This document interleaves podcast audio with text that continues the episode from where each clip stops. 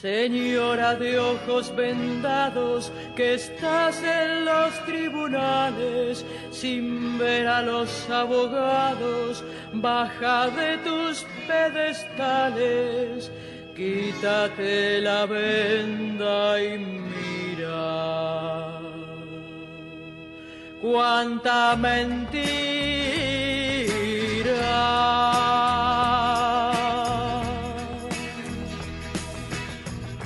A partir de este momento comienza Testimonios Judiciales junto a Marcelo Orlando.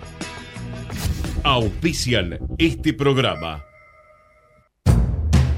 Hola, soy Ramón, el playero de Action Energy, y te cuento que si te subís a ON, nuestro programa de descuentos y beneficios, te vas a dar cuenta que es un programón, porque tenés un 15% de descuento en tu primera carga, 10% lunes y jueves en Quantium, descuentos en supermercados y más beneficios estés donde estés. Subite a ON, que tiene todo lo que estás buscando y por eso es un programón. Promoción válida para los usuarios registrados en ON. Para la primera carga de combustibles 15% por única vez. Y todos los lunes y jueves 10% de descuento en Quantium Combustibles. Tope de 32 600 por carga, promociones no acumulables, bases, condiciones, vigencia y estaciones aéreas en onactionenergy.com.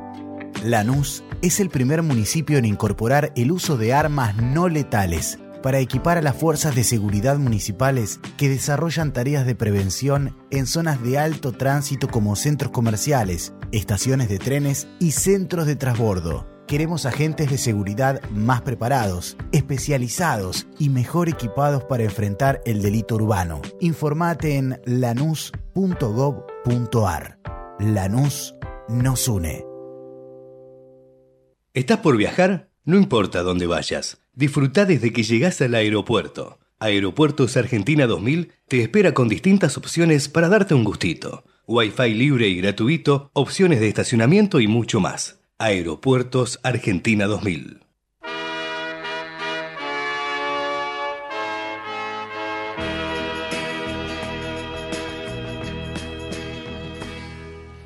Señora de ojos vendados, que estás en los tribunales sin ver a los abogados, baja de tus pedestales.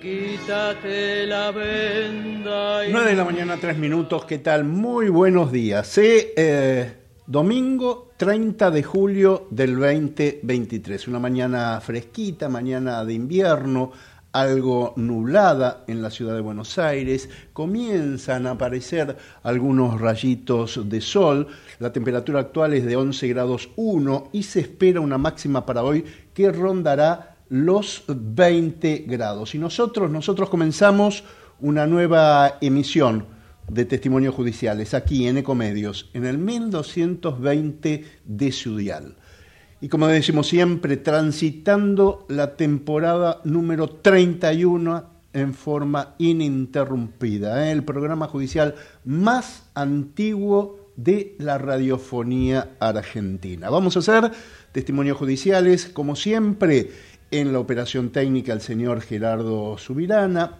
en la edición de testimonios judiciales Javier Martínez y también contaremos, como siempre, con la columna judicial de Sergio Farela.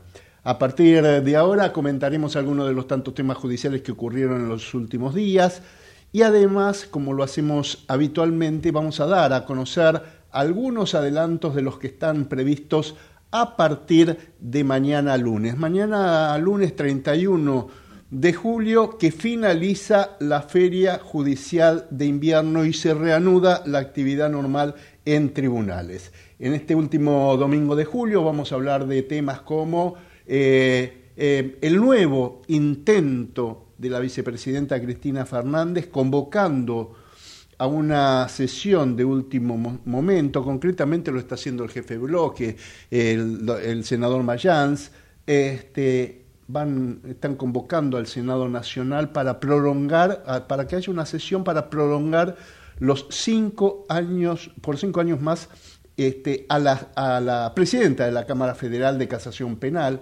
a la jueza de justicia legítima, a la doctora Ana María eh, Figueroa, para que continúe en su cargo y que no se jubile.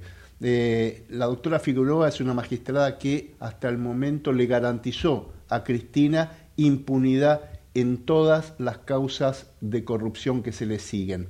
El 9 de agosto, y por eso es la urgencia, la jueza Figueroa deberá abandonar la magistratura. ¿Por qué? Porque cumple 75 años y esa es la fecha límite para que continúe siendo jueza.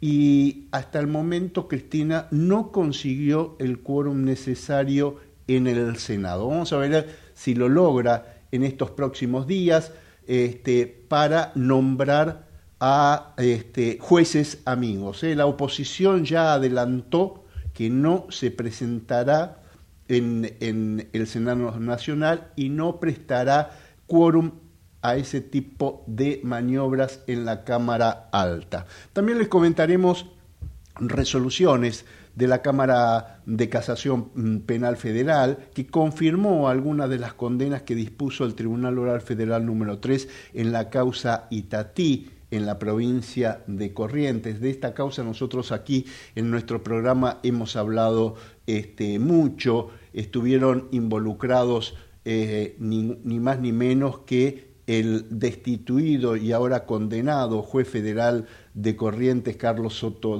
Dávila, también estuvieron involucrados el jefe de la policía de, de, la provincia de Corrientes, el intendente de la ciudad de Itatí, importantes políticos, este, destacados abogados de la matrícula allí en Corrientes, todos acusados de asociación ilícita y de tener vínculos con el narcotráfico.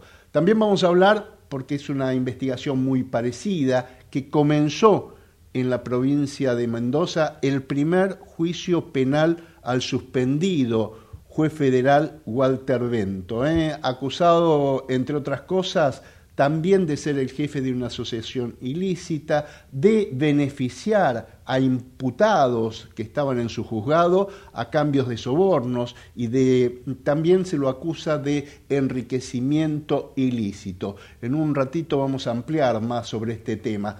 Hablaremos obviamente de los últimos datos que se conocieron de la investigación por la desaparición de Cecilia Strisowski en la provincia del Chaco por parte del clan Sena y que además, además agredieron este, parte o militantes de este clan Sena este, a la mamá de la joven desaparecida, a Gloria Romero. Una vergüenza, ¿eh? como siempre, el Ministerio de la Mujer, bien gracias, ¿eh? son ñoquis bancados por el Estado. Vamos a hablar de la, de la condena a los policías por el asesinato de Lucas González, que se van a conocer los fundamentos de las sentencias, las sentencias condenatorias y absolutorias, y después vendrán las apelaciones luego de escuchar estos fundamentos. Tanto las defensas como la querella y la fiscalía ya adelantaron que van a apelar esta decisión judicial.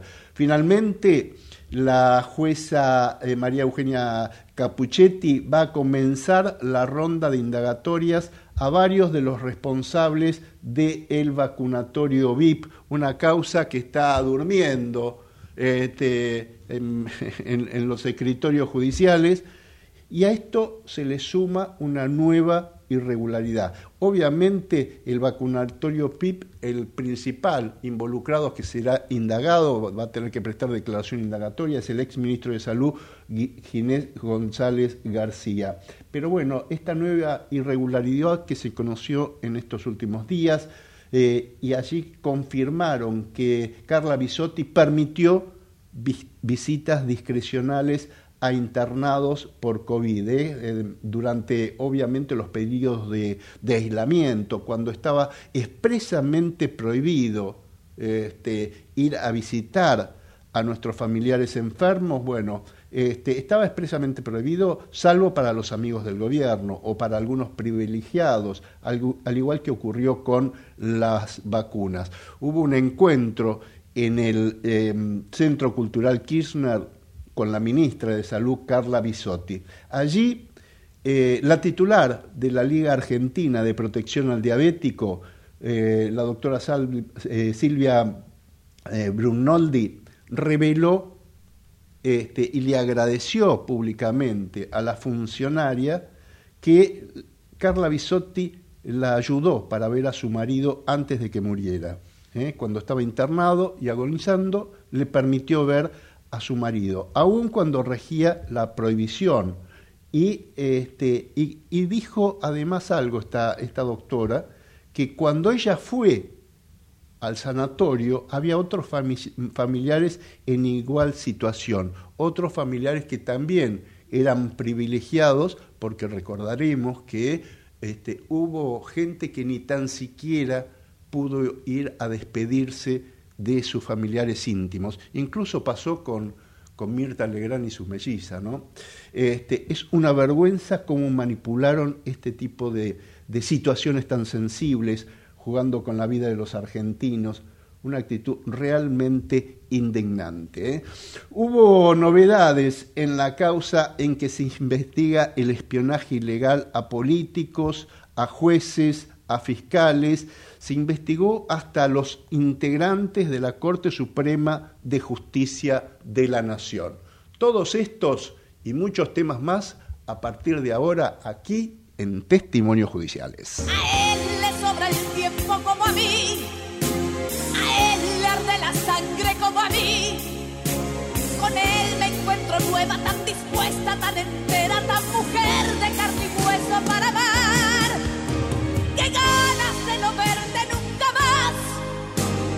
Ganas de no verte nunca más. Qué ganas de cerrar este capítulo en mi vida donde fuiste una mentira y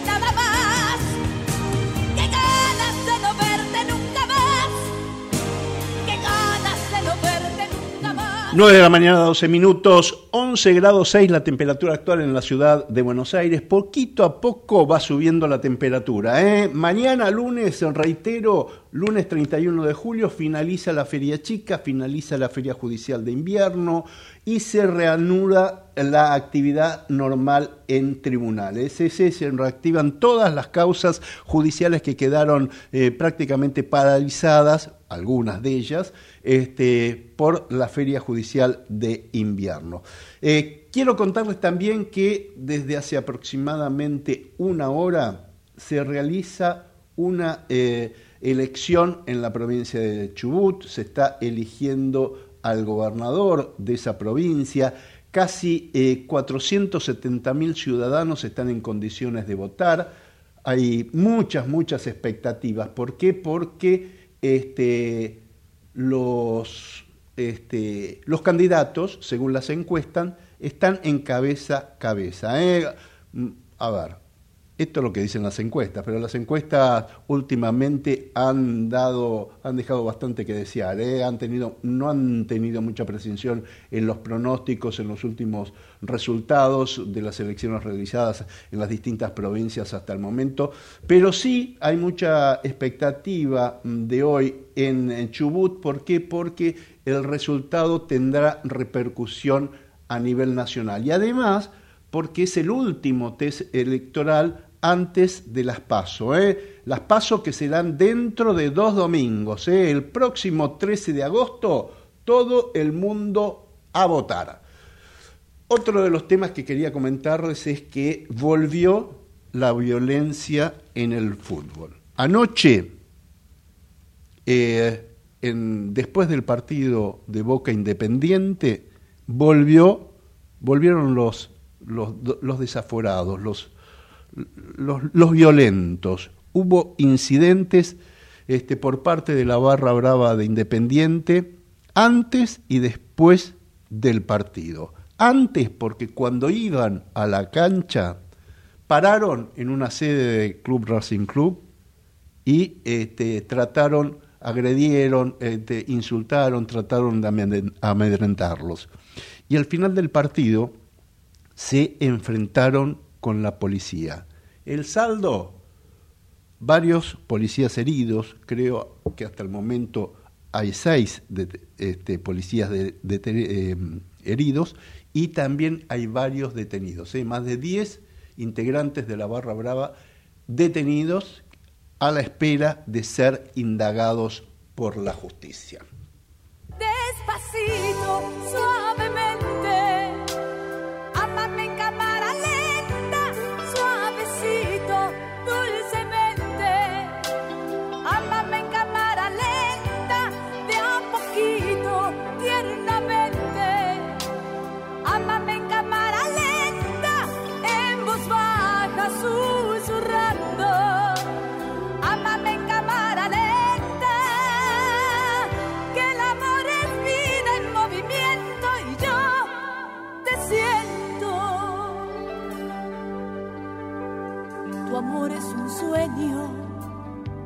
Y dentro de dos domingos, el próximo 13 de agosto, los argentinos votamos las PASO, ¿eh? las elecciones primarias abiertas, eh, em, simultáneas y obligatorias. ¿Y qué se debe saber para estas elecciones?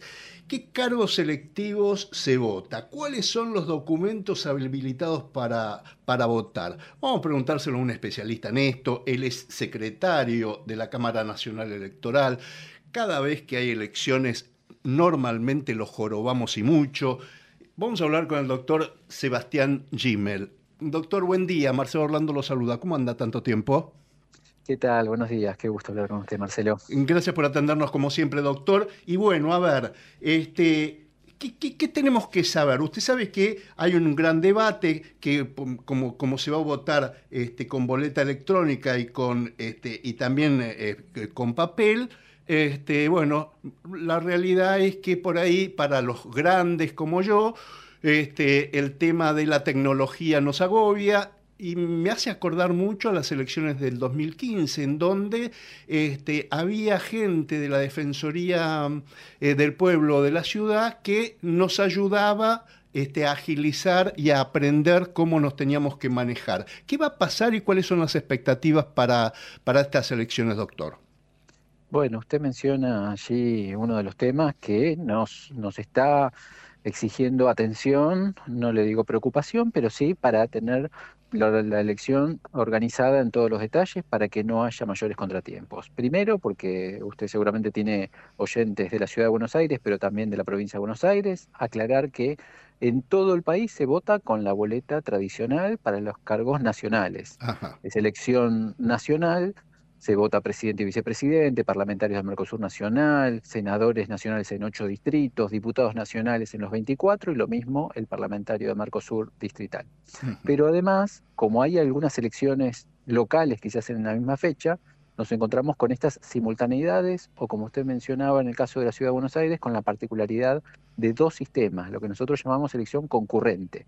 Es solo en el ámbito de la Ciudad de Buenos Aires que se van a utilizar dos sistemas y uno es el de la boleta única electrónica, que usted muy bien recordaba que se utilizó en 2015, pero en una elección exclusiva para cargos locales, no conviviendo con la boleta papel tradicional a la que estamos acostumbrados en la elección nacional. Y usted sabe que yo votaba en ese momento, votaba y sigo votando en Palermo, y se hicieron en algunos momentos largas colas, ¿eh? este, y estábamos hablando de, eh, como usted dice, una elección local.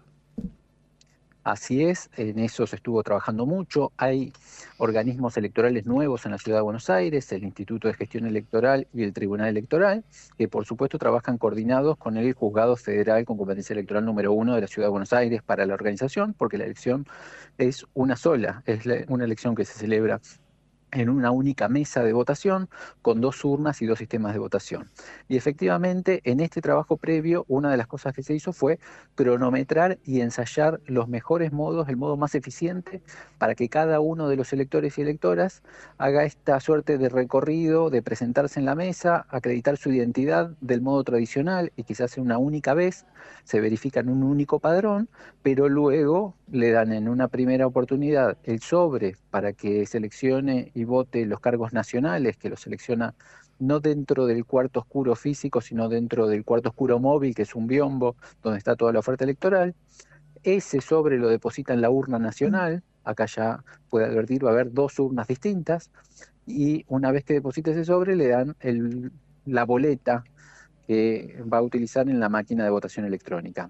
La máquina es muy intuitiva, la conocemos desde 2015, pero es cierto que la convivencia de dos sistemas exige un refinamiento y un esfuerzo muy grande de capacitación de las autoridades de mesa que se viene haciendo desde el Distrito Capital Federal, que esperamos que no genere mayores contratiempos, pero que es cierto que uno tiene que esperar una cadencia de la votación seguramente menos ágil que si se utilizara un solo sistema. Hay mucho esfuerzo de capacitación. Usted mencionaba el antecedente de 2015 con Defensoría. En este caso, el nuevo Instituto de Gestión Electoral va a tener personal coordinado, por supuesto, y autorizado por el juzgado de primera instancia, en cada uno de los establecimientos antes de que la persona vaya a la mesa con la posibilidad de que ensayen o de que vean la máquina en funcionamiento. Eh, le, digo, le, digo sobre eso, doctor, que yo tuve una experiencia. Creo que el jueves o el viernes pasado este, pasé por el...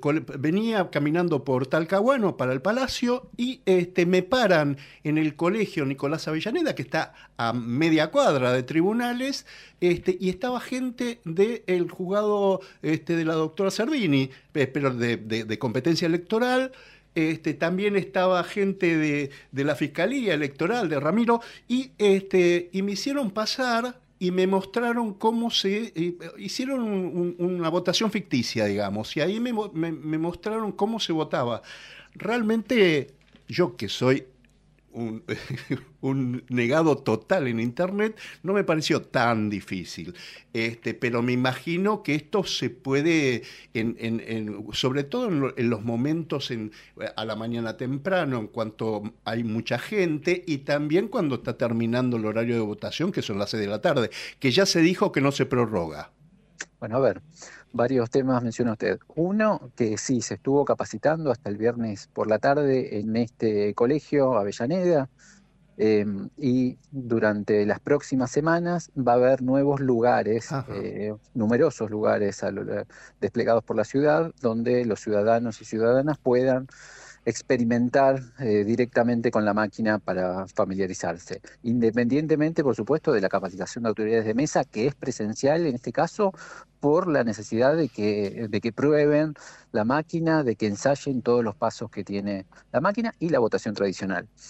Luego, es sencillo el sistema, es intuitivo. La dificultad probablemente no está en el uso de la máquina, sino en la convivencia de dos sistemas eh, con las dificultades que va a traer esto para las autoridades de mesa que tienen que hacer tareas con dos mecanismos y procedimientos distintos, pero en eso se está poniendo el esfuerzo de capacitación. Y por último, que usted también mencionaba, eh, la recomendación es ir a votar temprano, porque si bien el sistema es sencillo, la verdad es que siempre la votación insume algún tiempo y hay horarios picos, que suelen ser el mediodía y el momento del cierre. Entonces la recomendación siempre es más o menos en este horario que estamos hablando, dentro de dos semanas, los electores de la Ciudad de Buenos Aires buscan su DNI y concurren a la escuela sin apuro, sin ponerse nerviosos por alguna mínima demora y votan con total tranquilidad. Hace bien. que hay un punto en el que esta separación de la oferta electoral también le simplifica al elector la selección, porque hay las categorías nacionales se seleccionan con la boleta papel, partidaria tradicional, y las categorías locales se seleccionan en la pantalla de votación. A diferencia de quienes nos estén escuchando de provincia de Buenos Aires, que se van a encontrar con ocho categorías en papel dentro del cuarto oscuro. Claro. Eh, doctor, y, eh, a ver, hace bien en recomendar que, vaya, que vayan a votar después de las nueve de la mañana, porque si uno va muy temprano y falta algún presidente de mesa, eh, lo abrochan y lo enganchan para para que se quede, digamos, ¿no? Es una carga pública. Tenemos otros procedimientos de contingencia previos, la verdad es que hay una rutina, se han designado más autoridades de mesa, ya desde la elección pasada en pandemia, esto se ha, se ha hecho, se ha incorporado a nuestra rutina interna de, de, la justicia electoral, entonces se seleccionan mayor cantidad de autoridades de mesa y además hay procedimientos de contingencia. Pero el último de esos procedimientos de contingencia, usted lo menciona bien, no es el primero ni el segundo, pero sí es el último, es apelar a ciudadanos que eh, conformen parte del padrón electoral de esa mesa. Doctor, lo que tenemos que saber, documentos para votar, este, ¿cuáles son los que están habilitados? Bueno, en nuestro país conviven todavía distintos formatos de documentos de identidad, desde la libreta de enrolamiento de 1927, pasando por la libreta cívica de 1949, hasta el documento nacional de identidad con tres o cuatro formatos distintos. Libreta verde, libreta celeste, con tarjeta y la tarjeta actual. Los formatos son todos admisibles, pero lo que importa es que sea el último documento que haya tramitado cada elector, cada ciudadano o ciudadana. El que no es admisible es el que no tiene formato físico, o sea, el DNI que está en el celular cargado dentro de la aplicación, mi Argentina, bueno, ese solo no habilita para votar. Yo hacía esa recomendación el domingo pasado. Los jóvenes, fundamentalmente son los jóvenes los que andan con celular en su, en su, su DNI en el celular, qué sé yo. Sobre todo los jóvenes, si está en el celular grabado, no sirve para votar no alcanza con el DNI solo del celular, necesita soporte físico, el presidente de mesa necesita poder ver los distintos elementos de seguridad, es lo que puede verificar sin asistencia de, otra tecnología. Recomendaciones para los que miramos el padrón en, la página de, la Cámara Electoral, porque hubo algunos fraudes este, eh, por Internet cuando uno consultaba los padrones. ¿Qué no se tiene, qué datos no se tiene que dar? Ningún dato diferente del DNI, el género y el distrito. Lo único que pide nuestra página para consultar es que carguen el número de DNI, que seleccionen el género y que seleccionen el distrito, o sea, la provincia o ciudad de Buenos Aires donde están domiciliados. Luego pide un código que es el código de verificación humana para que no haya ahí una descarga de datos masivos por, un, un sistema informático, pero no tienen que cargar, por supuesto, ninguna tarjeta de crédito, pero tampoco ni siquiera el nombre y apellido, domicilios, ningún otro dato que no sean esos únicos dos datos, carga de DNI y selección del género. Y con eso van a tener la información a la que ya estamos habituados, que es la información de cómo figuramos en el padrón y cuál es el lugar de votación. Y también prestenle atención y ayúdennos tomando nota del número de mesa y el número de orden. Ayudemos a la autoridad de mesa a que localice rápido en el padrón nuestra línea, nuestra información, para que no tenga que estar buscándolo por orden alfabético. Tratemos de... Igual los padrones están en las puertas de los colegios primero. Están como siempre, el padrón afiche exhibido en el exterior del establecimiento para también confirmar cuál es la mesa, si uno no, se acordó. Y también recordemos que ahora hemos sumado, además de la página de internet, y del número gratuito 0800 que sigue siempre disponible, un, lo que se llama un bot de WhatsApp, un asistente virtual para que también los que están más habituados a que hacemos todas las, transacciones por WhatsApp, bueno, podamos ahí mismo hacer una consulta de padrón, incluso el mismo día de la elección, se cargan los mismos datos, tampoco se piden datos adicionales, sino el DNI y la selección del género. Lo que tienen que hacer previamente es agendar a este bot de WhatsApp como si fuese un contacto propio. Eh, eh, ¿Y el número es? El número es un número de la ciudad de Buenos Aires, o sea que si lo van a agendar tienen que poner el más 54911, pero el número en sí es 2455 4444. Repito, 2455 4444. Ahí nos eh, contestan todas las dudas que tenemos. Ahí hay también la información que responde a las preguntas frecuentes de la ciudadanía y también para eh, poder eh, acceder al sitio para justificar la no emisión del voto a aquellos que no puedan votar y que estén en una situación de las que prevé el Código Electoral o incluso hacer una denuncia sobre alguna vulneración de legislación electoral eh, que, que, adviertan.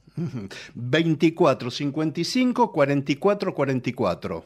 Así es. Si no tomaron nota, entran a nuestra página de internet, la de la Cámara Nacional Electoral, y está en un banner con un, código QR que permite escanearlo y agendarlo más fácil.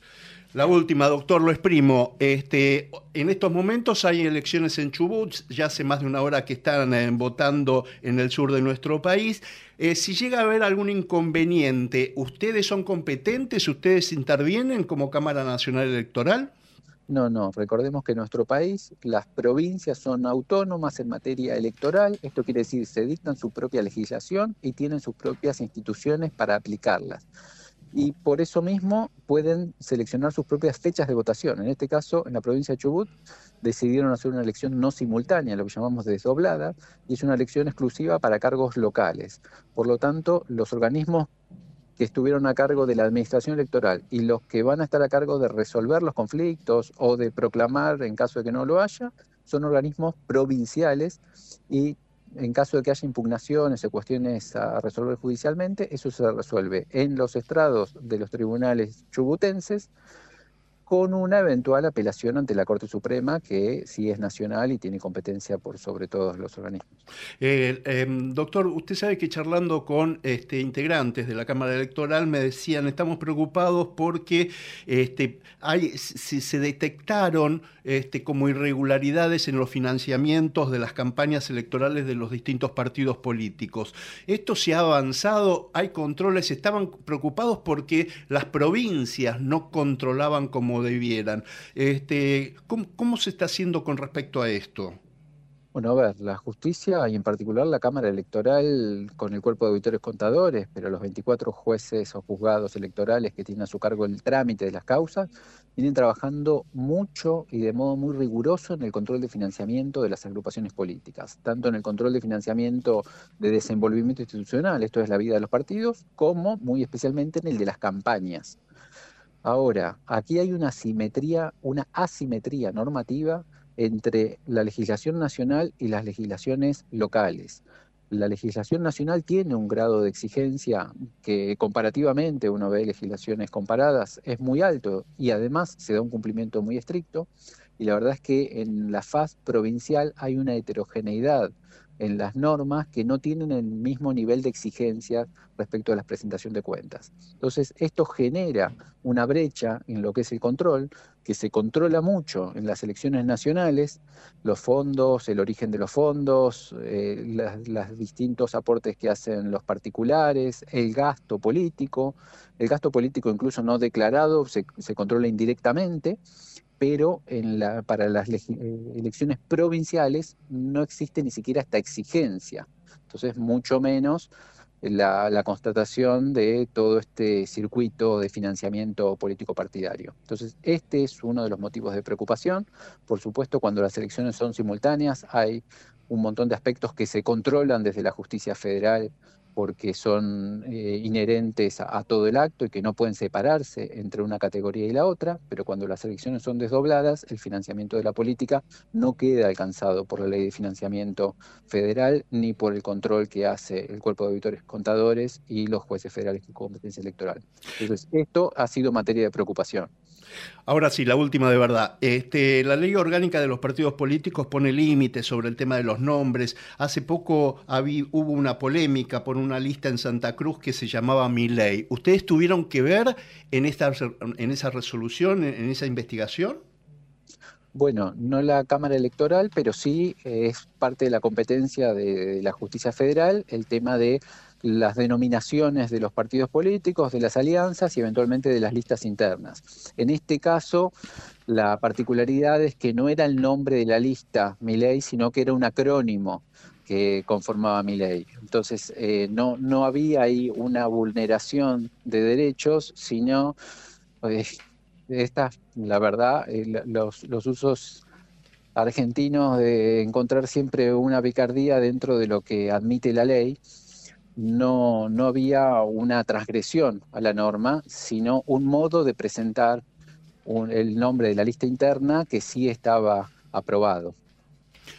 Doctor Sebastián Gimmel, secretario de la Cámara Nacional Electoral, yo le agradezco muchísimo que nos haya atendido como siempre, le agradezco mucho estos minutos a testimonios judiciales, que tenga un buen domingo y hasta cualquier momento. ¿eh? Igualmente un buen domingo para usted y su audiencia y quedo a disposición. Gracias. Ecomedios.com AM1220. Estamos con vos. Estamos en vos. Basta de perseguir médicos. Estudié para salvar vidas, no para hacer abortos. Votá por las dos vidas. Leandro Rodríguez Lastra, diputado nacional, Nueva Unión Celeste, lista 506, provincia de Buenos Aires. Nadie quiere el aborto. Ponele fin con tu voto. Votá por las dos vidas. Ayelena Lancay, gobernadora. Raúl Mañasco, vice. Partido Celeste. Lista 320, provincia de Buenos Aires. Descarga gratis de tu celular la aplicación Ecomedios. Podés escucharnos en vivo, informarte con las últimas noticias y entrevistas en audio y video. Búscala y bajate la aplicación Ecomedios. Espacio gratuito asignado por la Dirección Nacional Electoral. En Las PASO necesitamos tu voto. Marcelo Raval, presidente. Patricia Aurones, vicepresidenta. Lista 92, Política Obrera. Espacio cedido por la Dirección Nacional Electoral. Unión para defender lo que es nuestro. Unión para representar el orgullo por nuestra patria. La patria sos vos y vamos a defenderla. Unión por la patria. Máximo Kirchner, Victoria Tolosa Paz, precandidatos a diputados nacionales por la provincia de Buenos Aires. Lista 134A, celeste y blanca. Podés vernos en vivo en ecomedios.com. Ecomedios.com. Contenidos audiovisuales. Conectate con nosotros.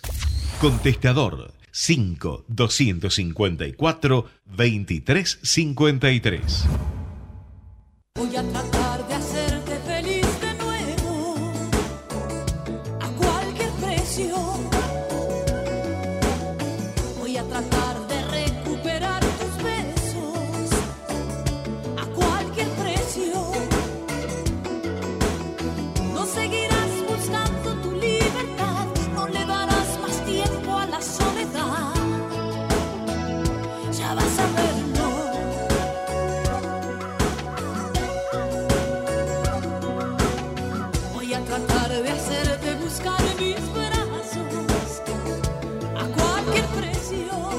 9 de la mañana, 35 minutos, 11 grados 6 en la temperatura actual en la ciudad de Buenos Aires, algo nublada la mañana aquí en la capital federal. Para la máxima para hoy rondará los 20 grados.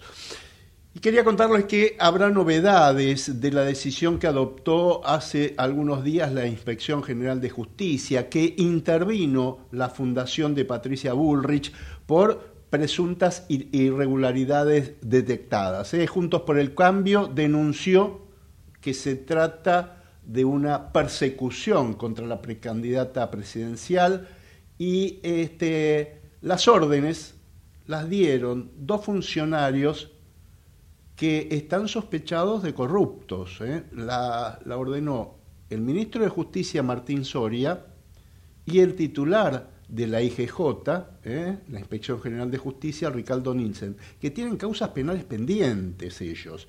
Este, pero bueno, parece como que es un, denominador común. Para ser funcionario kirchnerista, eh, como eh, currículum necesitas tener prontuario. El oficialismo ya nos tiene acostumbrados a utilizar a los organismos del Estado como si fueran propios para hacer persecuciones políticas. Ya lo han hecho con la FIP, ya lo han hecho con la ANSES, con la Oficina Anticorrupción, con la Dirección de Aduanas, con la AFI, que es la Oficina de Inteligencia del Estado, bueno, con todas las instituciones del gobierno nacional. Otro de los temas que quería mm, comentarles y que pasará en los próximos días tiene que ver que confirmaron la condena a tres años de prisión en suspenso contra la exsecretaria de Medio Ambiente durante el gobierno de Cristina Elizabeth Fernández, Romina Piccolotti, que está acusada de fraude al Estado Nacional. En los próximos días en esta eh, causa se viene este, la apelación ante el máximo Tribunal de Justicia de nuestro país. También este, habrá novedades esta semana en la causa en, eh, en, que se encuentra detenido el líder mapuche este, em, Facundo Jones Guala.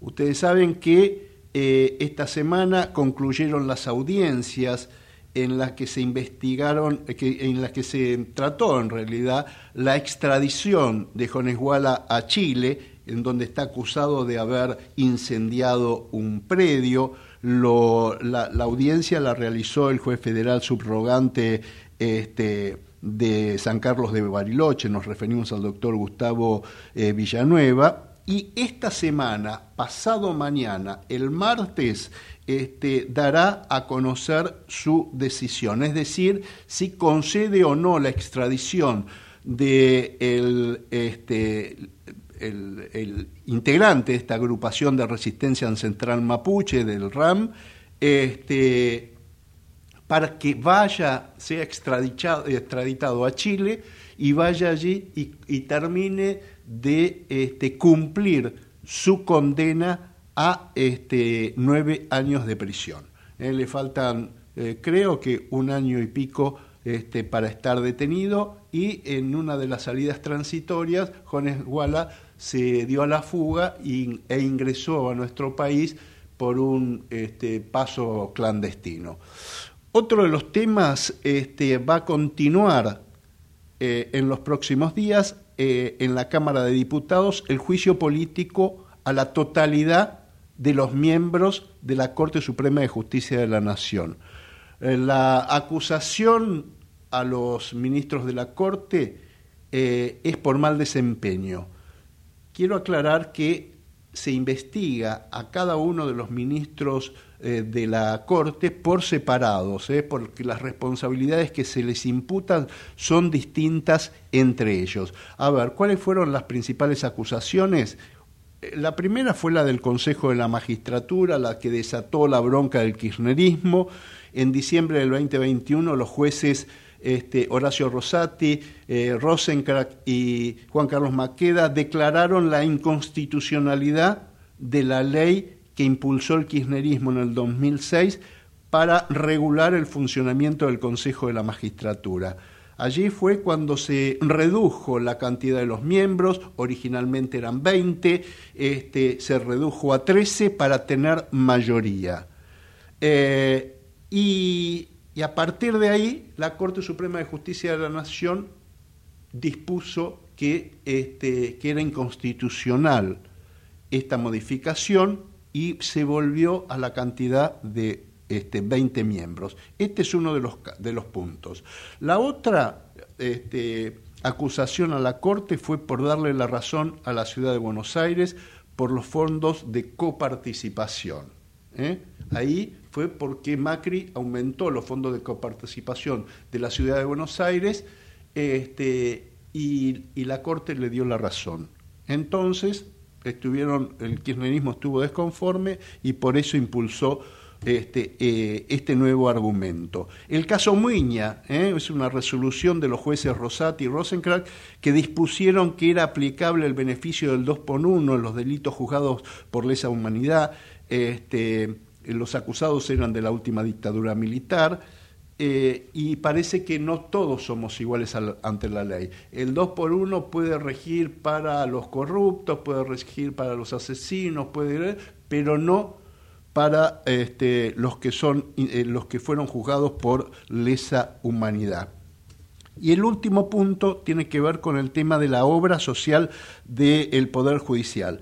Los eh, los militantes oficialistas, los diputados oficialistas, los diputados kirchneristas acusan a los ministros de la Corte que incurrieron en un incumplimiento sistemático y deliberado de las funciones de control y de administración de la obra social del Poder Judicial. Y por eso hacen responsables de los desmanejos detectados este, por la auditoría de la Corte a los ministros que estaban a cargo este, de, esta obra social. Y finalmente los diputados oficialistas sumaron otro hecho más, que fue el último fallo que ordenó la suspensión de las elecciones en la provincia de Tucumán y en la provincia de San Juan. Este, así que bueno, em, los diputados siguen cuestionando al alto tribunal por los argumentos de sus fallos, cosa que prohíbe la propia este, Constitución Nacional. ¿eh? Eh, son investigados los ministros de la Corte por lo que escriben en sus sentencias y esto no corresponde. Cuando estés de cara al cielo, piensa en mí. Si precisas un consuelo,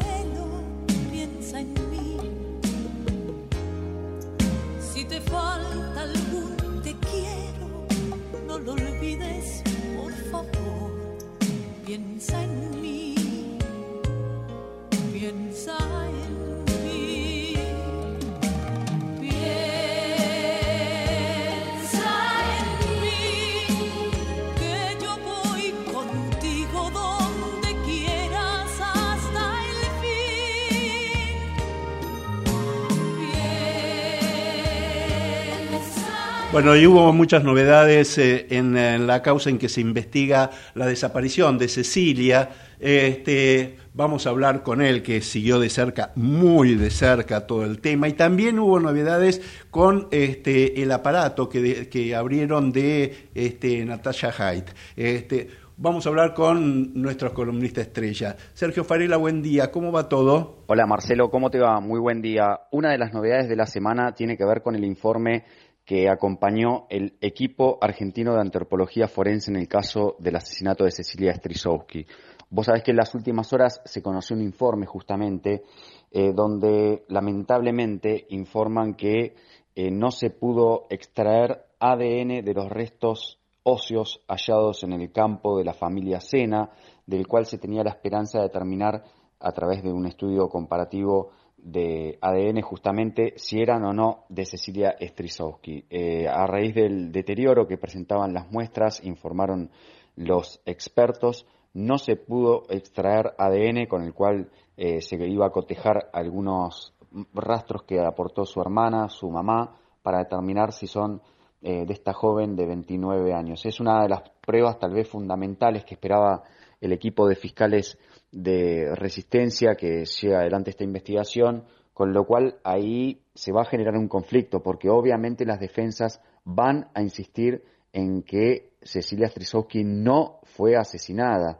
Eh, obviamente hay otros indicios que tienen que ver con manchas de sangre encontradas en la casa de los Sena, eh, también manchas de sangre encontradas en la camioneta en donde se sospecha César Sena, el hijo del matrimonio, trasladó a su novia al campo para ser incinerada, pero lamentablemente no se va a poder acceder a estos restos óseos. Así que atención porque va a ser unas novedades eh, de la causa en una semana, te digo, que va a estar movida. El día miércoles, Emerenciano Sena va a pelear por su liberación. ¿Cómo? A través de su abogado en una audiencia donde se va a definir si va a seguir en prisión preventiva o no. Y el día jueves hará lo propio su esposa, Marcela Acuña, ambos detenidos por el crimen de Cecilia Strisowski. Así que va a ser una semana movilizante donde además el día jueves, fecha de cumpleaños de Cecilia Strisowski y su mamá, va a ser un acto conmemorativo en la plaza central de la ciudad de Resistencia. Otra causa, sin lugar a dudas, también que tuvo un cimbronazo muy fuerte en la semana, Marcelo, fue eh, donde se investiga en San Isidro la muerte de la modelo Natacha Haidt. Los fiscales recibieron un informe de peritos del cibercrimen de la Procuración que analizaron el dispositivo, la tablet, que llevaba consigo Natacha Haidt al momento de ser encontrada sin vida, recordemos, en un local de eventos en febrero del 2019. Bueno, del estudio de ese dispositivo no surge absolutamente ningún elemento de prueba que lleve la sospecha sobre que eh, justamente ella fue asesinada. Con lo cual la teoría de la familia se va desvaneciendo, los fiscales siguen sosteniendo, al menos es la principal hipótesis, que ella murió por sobredosis de drogas, con lo cual eh, te digo, es una causa que va directa al archivo. Es muy probable que en las próximas semanas los fiscales tomen una decisión en ese sentido porque hasta el momento esta era una de las últimas pruebas que esperaban antes de tomar una decisión y no se ha encontrado ningún elemento, al menos de sospecha, que indique que Natacha Hyde eh, fue asesinada. Así que atención con esa causa porque pronto vamos a conocer novedades. Bueno, Marcelo, eh, te mando un abrazo, gracias, buena semana a vos, saludos a todos los oyentes.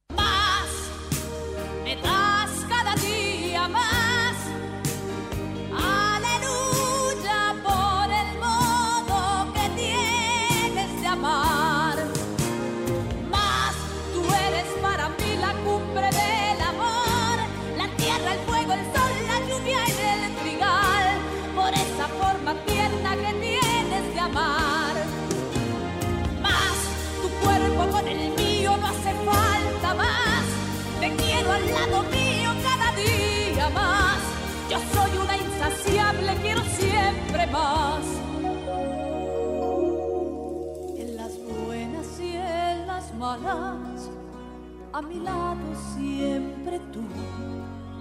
Al dolor le das la espalda y a mi cuerpo tu calor. ¿Qué manera tienes de quererme, de abrazarme y de protegerme? Mi buen amor, mi gran amor,